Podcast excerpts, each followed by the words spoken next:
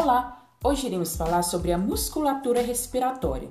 Os músculos respiratórios ou farão inspiração, que é a expansão da caixa torácica, ou farão expiração, a retração da caixa torácica. Lembrando que o mesmo músculo não faz os dois movimentos. Durante a inspiração, em condições de repouso, utilizamos dois músculos, o diafragma e os intercostais externos. Durante a inspiração forçada, utilizamos, além destes, os músculos acessórios da inspiração o diafragma. Os pulmões ficam apoiados sobre o diafragma e toda vez que este músculo contrai, ele se movimenta para baixo, empurrando as vísceras, favorecendo a expansão dos pulmões no sentido caudal. Intercostais externos ficam posicionados entre as costelas na porção mais externa da caixa torácica e é responsável por aumentar os espaços costais durante a inspiração. Os músculos acessórios são músculos auxiliares da respiração, utilizados somente em inspirações forçadas ou quando a pessoa está em sofrimento respiratório. Os músculos acessórios principais são o esternocleidomastoideo, os escalenos anterior, médio e posterior, o peitoral menor e o serrátil anterior.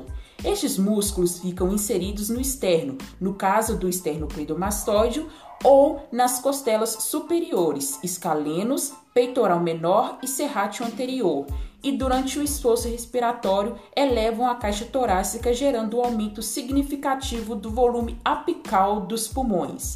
A expiração. A expiração em condições de repouso é passiva, pois não utilizamos músculos para a realização desse movimento.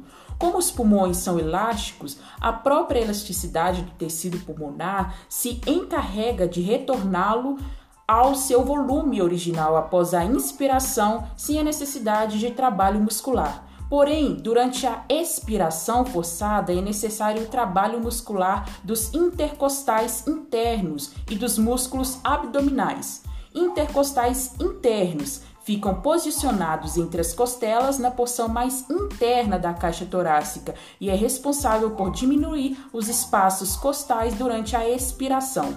Músculos abdominais. Durante uma expiração forçada, os músculos abdominais comprimem as vísceras que se movimentam para cima.